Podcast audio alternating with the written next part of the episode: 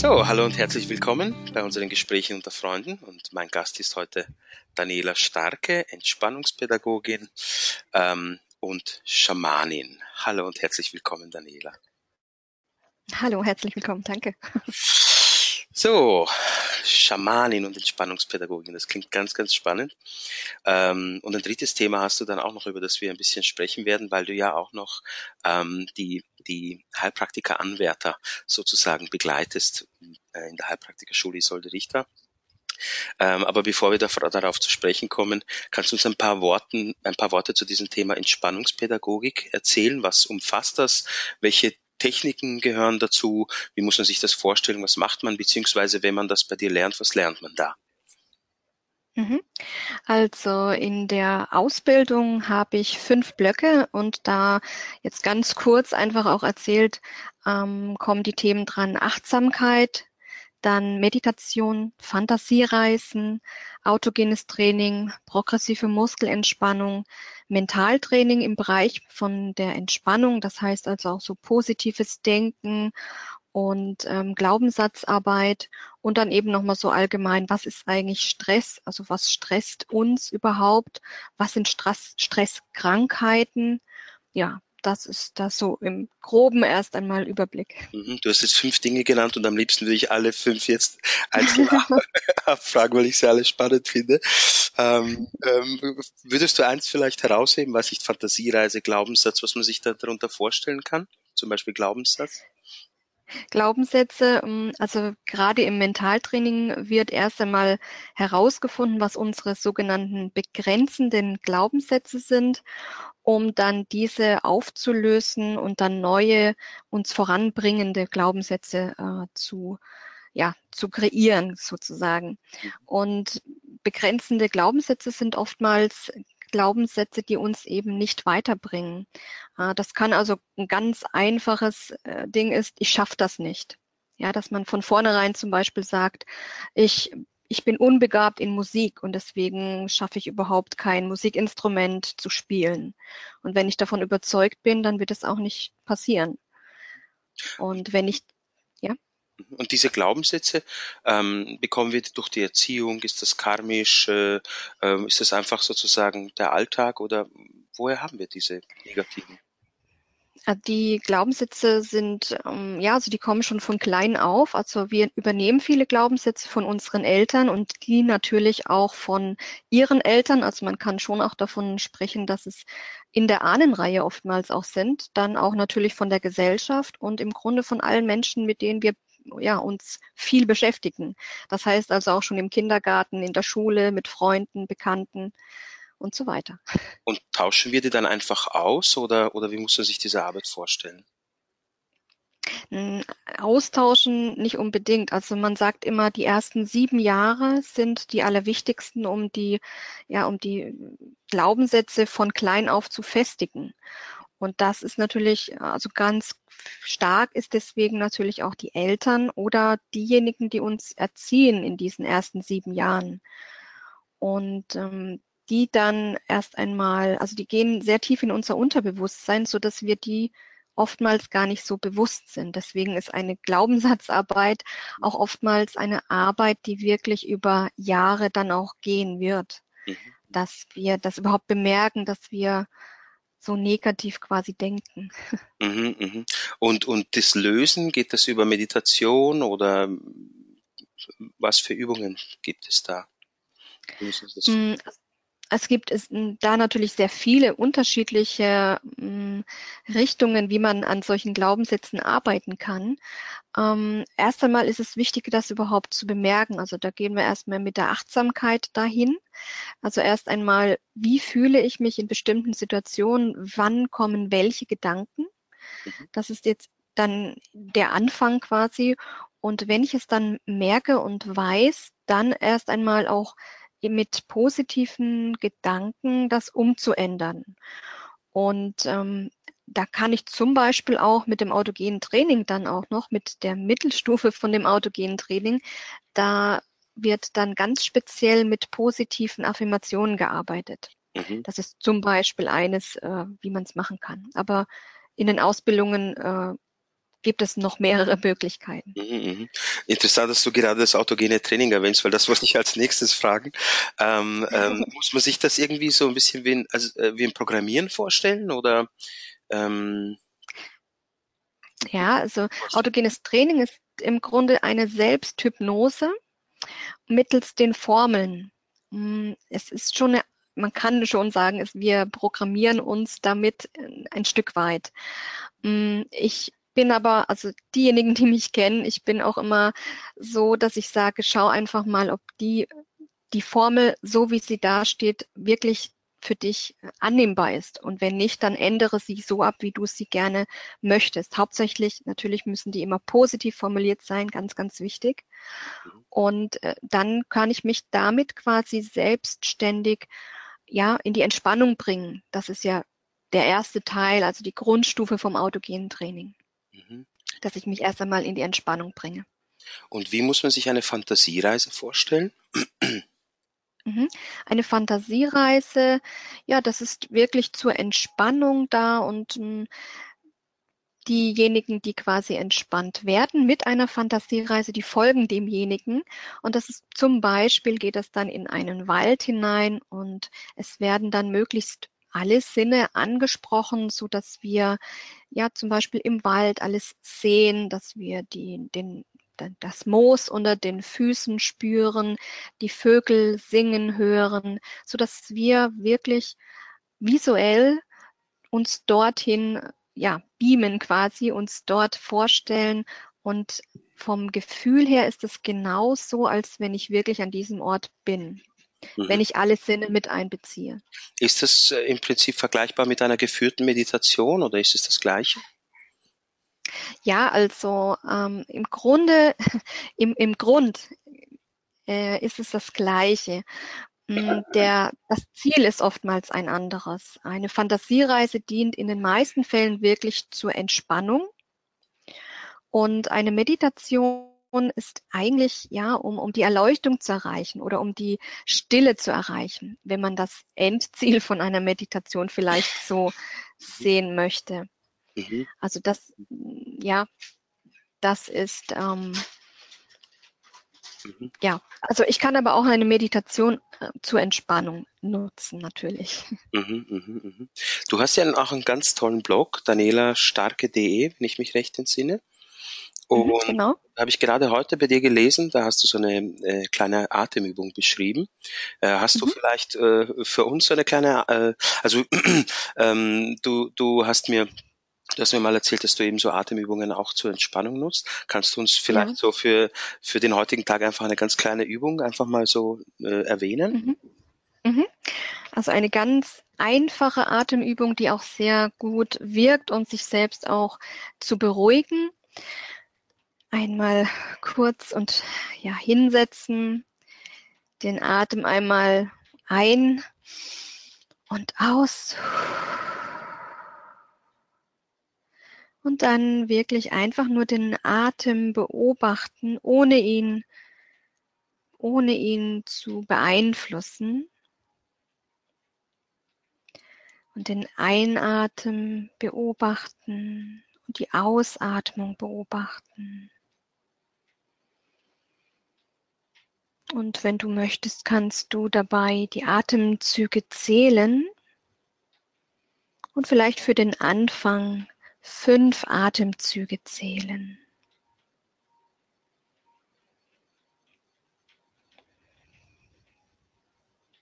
Und dabei einfach nur den Atem beobachten.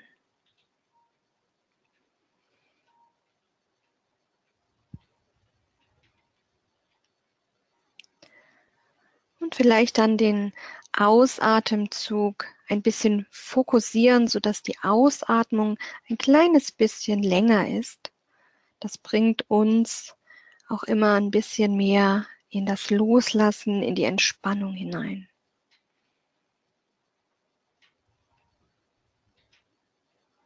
Und so für das Ende jetzt nochmal, so für die Übung, dann nochmal wirklich ein tiefer Atemzug, also ein Einatmen und ausatmen.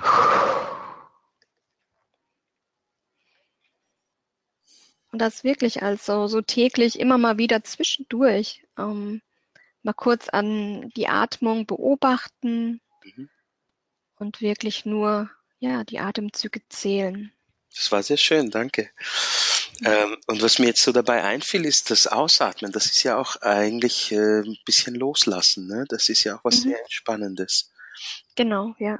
Mhm. Ja, also ich kann auch mit dem Atemzug, auch wenn ich mir jetzt irgendetwas vorstelle, was ich gerade loswerden möchte, kann ich mir das auch vorstellen, dass ich das mit dem Atemzug ausatme. Mhm. Mhm. Und ich nehme dann auch immer die Hände mit und schüttel quasi das auch nochmal weg. was ich ausatmen oder loslassen möchte, genau. Okay, das ist ein spannendes Thema. Ich würde noch total gerne weiter darüber sprechen, aber ein zweites, zweites juckt mich jetzt schon ein bisschen, nämlich du bist auch mhm. Schamanin. Wie muss man sich das vorstellen? Weil man hat hier vielleicht so eine, also wenn man damit gar nichts zu tun hat, dann hat man so die Vorstellung vom Schamanen, der ist irgendwo in Sibirien oder weiß der Gott wo im Wald und so, ne? Und dann ähm, trifft man plötzlich auf eine Schamanin. Wie muss man sich das vorstellen? Mhm.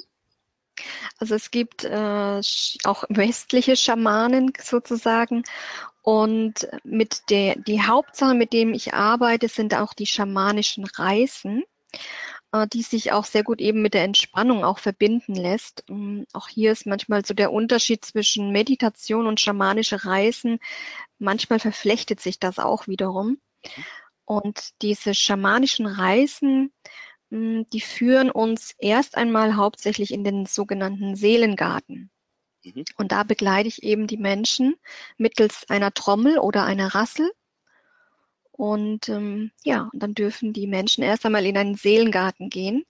Und wichtig bei einer schamanischen Reise steht am Anfang vor der Reise immer eine gewisse Absicht. Was will ich heute in meinem Seelengarten oder auch in der schamanischen Reise ja erleben oder was will ich machen?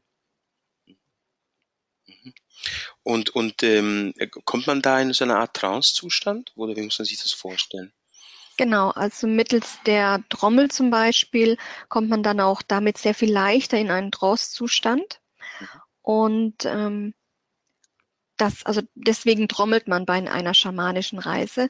In einer Meditation ist es jetzt eigentlich ja so, dass man erst einmal nichts nutzt in dem Sinne. Man kann natürlich auch eine Musik nutzen, äh, um quasi in die Entspannung oder auch da in einen, ja, in einen sogenannten Theta-Zustand zu kommen, also wirklich in einen Trance-Zustand. Und die Schamanen nutzen da eben sehr gerne diese Trommel dazu. Mhm. Das bringt unsere Hirnwellen dann in einen Trance-Zustand. Und inwiefern ist dieser Trance-Zustand anders als vom alltäglichen Normalzustand, sage ich mal? Hm, also die Gehirnwellen sind sehr viel äh, langsamer. Und was, was auch zum Beispiel gesagt wird, in einem Trance-Zustand können wir nicht logisch denken. Das heißt, wir können zum Beispiel keine Rechenaufgaben in dem Trance-Zustand äh, ausrechnen. Aber gleichzeitig haben wir ja dann doch, also wir sind irgendwie wach und dann doch in diesem Zustand mhm. haben dann so einen Blick von oben, könnte man sagen. Genau, also wir haben hier Zugang zu unserem Unterbewusstsein mhm. und agieren quasi aus unserem Unterbewusstsein heraus. Man kann auch wirklich sagen, im Grunde ohne Logik, wobei man die theoretisch jederzeit auch wieder anschalten kann. Mhm. Und das, du sagst, man geht mit einer Absicht hinein, also man formuliert eine mhm. Absicht mhm. oder eine Frage. Und kannst du darüber genau. noch erzählen, wie das aussieht? Also was man, was kann man da, welche Absichten kann man formulieren? Mhm. Also zum Beispiel gibt es verschiedene Archetypen. Also ganz typisch ist erst einmal natürlich das Krafttier zu suchen, den eigenen Beschützer, den eigenen Freund und Begleiter für das, das ganze Leben. Hm, das ist immer die erste schamanische Reise, die man macht, weil man immer danach dieses Krafttier bei jeder weiteren schamanischen Reise mitnimmt. Und dann gibt es noch verschiedene andere Archetypen, zum Beispiel den inneren Hüter, den inneren Heiler. Das sind dann so die nächsten Anlaufstellen meistens. Und jetzt zum Beispiel, wenn man jetzt eine Erkrankung hat, könnte man zum Beispiel auch als Absicht mal äh, zu seiner Erkrankung reisen, um dann zu fragen, warum bist du da? Mhm. Mhm. Mhm. Mhm. Klingt sehr, sehr spannend, ganz, ganz toll. Und äh, ähm, äh, dieses Krafttier, sagst du, das ist gleich von Anfang an da. Ähm, mhm. Ist sowas, wenn man so ein Krafttier hat, äh, sollte man darüber sprechen oder sollte man das lieber für sich behalten? Mhm. Das mm, als, ja, das werde ich sogar sehr oft gefragt. Darf ich eigentlich mein Krafttier mit anderen teilen? Und ich sage dann immer, schau einfach mal, inwieweit das für dich passend ist, weil das Krafttier ist ja wirklich schon so, wenn ich das von jemandem weiß, im Grunde kann ich nachlesen, was für eine Persönlichkeit derjenige dann damit ist. Mhm. Also das ist oftmals, wir sind genau die Persönlichkeit dieses Tieres. Mhm. Und ich sage also im Grunde kann man da schon wirklich darüber reden. Mhm. Wir erfahren allerdings manchmal auch früher oder später den Namen der Tiere oder auch der Archetypen. Und das ist was sehr Persönliches. Und da zum Beispiel, das sollte man wirklich überlegen, wem man denn diese Namen sagt. Mhm, mh. Aber an und für sich, das Krafttier selber kann man theoretisch schon sagen. Ist das, ist das ähm, äh, mhm. vergleichbar mit den astrologischen Zeichen ein bisschen? Von den Archetypen her? Hm, ich kenne mich jetzt mit der Astrologie nicht ganz so gut aus. Ich würde jetzt eigentlich sagen, nicht ganz. Also ich, hm, wenn man von dem schamanischen Medizinrat wiederum ausgeht, äh, ist das auch wieder was anderes. Also die, das Krafttier ist wirklich was ganz Individuelles und Persönliches. Mhm. Und die, ähm, also die Sternzeichen ist wieder was ganz anderes. Mhm, mhm, mhm. Und kannst du vielleicht so ein bisschen über, über ähm, einfach schöne Geschichten oder Volksgeschichten erzählen, was das mit den Menschen macht, sozusagen, diese schamanischen Reisen und diese schamanische Einweihung oder? Mm, also man kommt auch wirklich damit sehr, sehr zu sich selber und wir, ja, wir kommen in Kontakt mit uns und mit der Natur. Wir können uns selbst auch wirklich die Fragen stellen. Also oftmals haben wir einfach so, ich sag mal, so Sinnfragen, äh, was das Leben anbetrifft. Und die können wir zum Beispiel dann auch in unserem eigenen Seelengarten finden. Also ich habe dann immer wieder auch viele Menschen, die quasi mit solchen Fragen dann, wenn Sie so einige Archetypen kennen, mit solchen Fragen dann wirklich in Ihren Seelengarten gehen und dort Ihre Antworten finden. Also warum bin ich hier? Was ist meine Berufung? Das ist sehr häufig, was im Schamanismus auch wirklich mh, hm, gemacht wird. Was ist meine Vision? Mhm. Was soll ich tun hier in diesem Leben? Mhm. Und macht man sowas sozusagen einmal im Leben oder sollte man das bei Zeiten immer wieder wiederholen? Also wenn ich einmal mein Krafttier gefunden habe, sollte ich auch immer wieder in Kontakt mit ihm sein. Das ist auch ganz wichtig, weil wenn das Krafttier dann bemerkt, ich kümmere mich überhaupt nicht um ihn, dann würde er sich auch wieder zurückziehen. Und der nächste Kontakt wäre dann zum Beispiel sehr viel schlechter zu erreichen.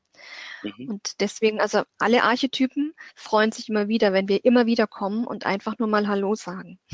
Mhm. Ja. Und, und manchmal, ja? Also manchmal ist es auch so, wenn wir in eine, das kommt auch sehr häufig vor, wenn wir in eine schamanische Reise gehen, dass plötzlich irgendein Archetyp kommt und eine Botschaft hat. Mhm. Und wie, wenn ich keine schamanische Reise mache, dann bekomme ich diese nicht. Wie muss man sich diese Archetypen vorstellen? Also welch, was, was wären so ein paar typische Archetypen? Also wie gesagt, äh, der innere Heiler, der ist wirklich so für unsere Selbstheilungskräfte zuständig. Der innere Hüter, das ist sozusagen der Hüter des, ja, der unteren Welt beziehungsweise des Unterbewusstseins, kann man vielleicht auch sagen. Äh, der innere Lehrer zum Beispiel, der wirklich, ja, der eben für Fragen des Sinn des Lebens da ist. Dann gibt es auch sogenannte Orte, zum Beispiel der Ruheort, wenn ich irgendwie ja Ruhe finden möchte oder Kraft auftanken möchte, dann gehe ich an den Ruheort. Dann zum Beispiel auch die Quelle des Lebens oder die Quelle des Lebens. Dort finde ich mein Urvertrauen, dort kann ich mich reinigen zum Beispiel. Ja, zum Beispiel einige. Okay, also ich könnte mit dir jetzt noch eine Stunde darüber reden, ähm, aber schwenk, schwenken wir um. Ähm, danke für diese, diese tollen mhm. Einsichten. Vielleicht ein bisschen, jetzt wenn du Lust hast, ein bisschen darüber zu erzählen, was äh, Neueinsteiger erwartet, wenn sie sozusagen bei Isolde Richter anfangen. Mhm. Mm, also ich begleite die Neueinsteiger.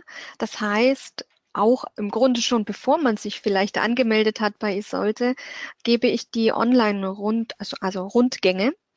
Mm, da können wir, ja, da zeige ich im Grunde alles, was das E-Learning zum Beispiel betrifft, also was überhaupt das E-Learning ist, wie es aussieht.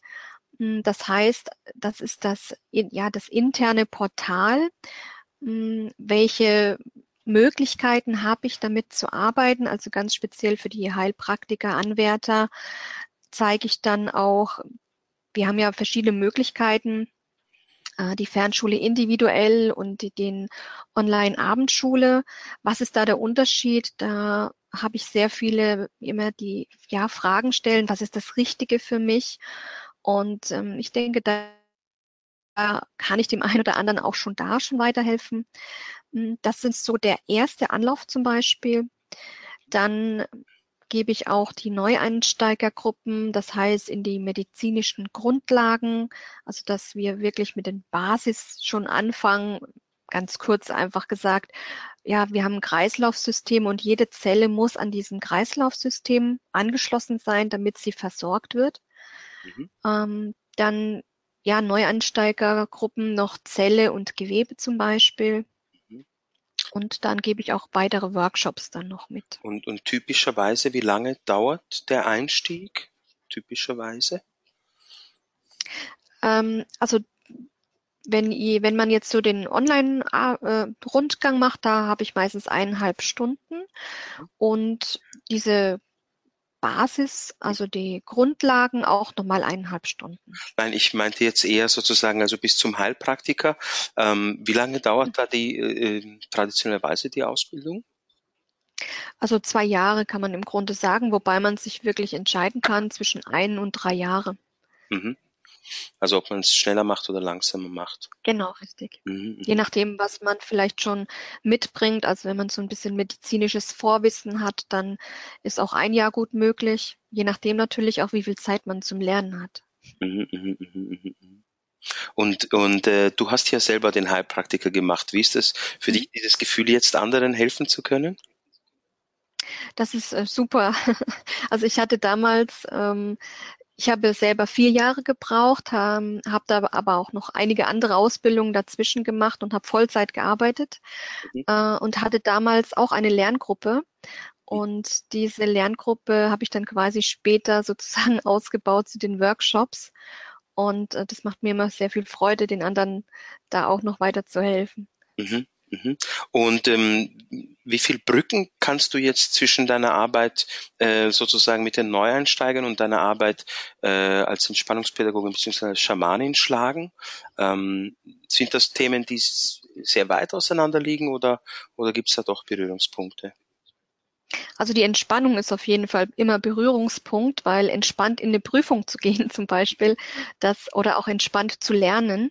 Ähm, da gibt es auch zum Beispiel bestimmte Techniken, wie gehe ich überhaupt an das Lernen ran, dass ich wirklich ja effektiv quasi lerne, dass ich meine Lernzeit auch gut nutze, dass ich dran gehe und das, was ich jetzt gerade lerne, auch wirklich behalten kann. Dazu ist natürlich zum Beispiel die Entspannung auch notwendig. Mhm. Also gibst du da auch Tipps den Neueinsteigern sozusagen? Mhm. Genau. Okay. Ja. Mhm, mhm. Okay. Gut, dann würde ich fast schon ein bisschen, bisschen weitergehen, was mir jetzt so bei unserem Gespräch noch einfiel.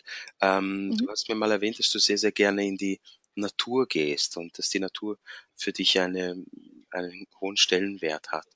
Mhm. Ähm, was ist es, was dich mit der Natur verbindet? Kannst du da ein bisschen äh, darüber erzählen? Hm, also im Grunde, ja, dass ich Teil der Natur auch bin und dass dort alle Elemente auch zu finden sind. Also je nachdem natürlich, wo man hingeht, hat man nicht unbedingt immer Wasser, aber ich mag auch quasi gerne Bach oder Flüsse. Mhm. Und ähm, Wälder zum Beispiel auch gerne, so dass wirklich, also Luft haben wir ja überall und als Feuer ist im Grunde die Sonne eigentlich erstmals da. Und das, ja, das spüre ich einfach auch ganz gerne. Dann die verschiedenen Elemente. Mhm. Ich frage auch deswegen, weil ja das mit dem Schamanentum irgendwo auch, denke ich, sehr verbunden mhm. ist, oder? Genau, ja. Richtig. Ja, also das, da gibt es zum Beispiel auch schamanische Reisen zu den Elementen. Also das ist zum Beispiel auch etwas. Oder man kann wirklich auch mal nach draußen gehen und einen Stein oder eine Pflanze, einen Baum berühren, anfassen und dann diesen Geist quasi fragen. Also jedes, ähm, jeder Baum, jeder Stein hat einen Spirit, so wird es gesagt. Mhm. Ähm, und damit können wir auch kommunizieren. Oder einfach mal einen Baum umarmen, oder? Genau, richtig, ja. Aha, ja, das ja. ist auch eine tolle Sache. Okay. Ja. Und, und gibt es irgendein, ähm, also dein Krafttier werde ich jetzt nicht erfragen, aber gibt es irgendein ein reales Tier oder ein mythisches Tier, das dich besonders anspricht? Also das sozusagen, ähm, das du faszinierend findest? Also im Grunde sind es alle Katzenarten. Mhm. Also da kann ich wirklich nicht äh, im Grunde, also ich, ich habe zwar auch eine Katze als ähm, Krafttier, eine, ähm, aber im Grunde sind es wirklich alle Katzenarten, mhm. die mich anziehen. Mhm. Und ansonsten ähm, der Phönix auch noch. Mhm. Wegen dem, warum der Phönix? Ja, auch schon dieses, ähm, er dient für mich jetzt auch als Veränderung. Also er kommt aus der Asche und wird ein wunderschönes Tier. Er kann fliegen in dem Sinne und dann zerfällt er wieder. Also da ist auch so dieses, dieser, der Lauf der Dinge auch dabei und ich, für mich hat er auch alle Elemente enthalten. Mhm, mh, mh. Achso, die, die Asche, das Feuer und. Die Asche ist das Erde, Feuer, er selber ist ja Feuer, das Fliegen ist Luft? Die Luft, ähm, gut, das Wasser ist jetzt nicht unbedingt mit, also so dabei, das ist aber so dieses, der Lauf der Dinge, also ne, Wasserlauf, so. Alles fließt. ja. genau, es fließt, genau. Genau, es fließt. Und die Katze, warum spricht dich die Katze an? Mm, also wie gesagt, äh, eines ist mein Krafttier und ich habe seit ich klein war immer Katzen um mich herum gehabt und mhm. das war immer ja immer ein Anziehungspunkt. Auch heute ja noch. Ist, ist es irgendwie sozusagen diese, äh, dieses Weiche, weil die Katze hat ja auch so ein Fließen, finde ich, oder ist es das? Mhm. mhm. Ja, auch ein bisschen diese Eigenständigkeit ähm, von Katzen und auch ihre, ihre Gangart auch, ja. Mhm. Mhm. mhm, mhm. Und ähm, Du hast ja ähm, in deinem Blog beschreibst auch ein bisschen deinen Werdegang. Du hast ja ähm, als ähm, ähm, Handelskauffrau angefangen. Du hast gesagt, dann hattest du irgendwann sozusagen von dieser Welt ein bisschen genug, weil du so die Entmenschlichung gesehen hast. Kannst du darüber vielleicht ein paar Worte erzählen, wie dann sozusagen dein Wandel kam in, in diese Richtung, Richtung Schamanismus und Entspannung? Mhm. Hm, ja, also das ist in dem Sinne, ja, ich, ich wusste einfach dann dort, das ist nicht meine Welt. Ich war ziemlich gestresst auch. Ich hatte teilweise, ja, morgens um 6 Uhr angefangen, abends um 21 Uhr aufgehört, äh, mit kaum Pause dazwischen. Und ähm, dann bin ich eben auch wirklich, ich habe natürlich eine Lösung gesucht und ich bin dann in die Entspannung hineingegangen und habe dann letztendlich auch gesucht, was ich anderes machen kann im Leben. Mhm. Und somit bin ich erstmal auf, auf Yoga gestoßen und mit Yoga bin ich dann, wurde ich im Grunde entspannter und habe dann meine Wege gesucht und bin dann nach und nach in die Entspannung hinein und im Grunde auf dem Weg der Entspannung bin ich dann auch über den Schamanismus ähm, ja, gestolpert oder er ist zu mir gekommen. Es ist ja manchmal so, wenn wir bereit sind, dann kommt das mhm. zu uns. Mhm. Gibt, gibt es irgendwas, was du täglich machst? Gibt es irgendeine Übung, die dir besonders lieb ist? Mm, also jetzt keine spezielle Übung, wirklich das Meditieren an und für sich. Mhm. Aber jetzt nichts, wann, nicht eine spezielle Meditation, aber ja. Wann, wann am besten? Am Morgen oder am Abend?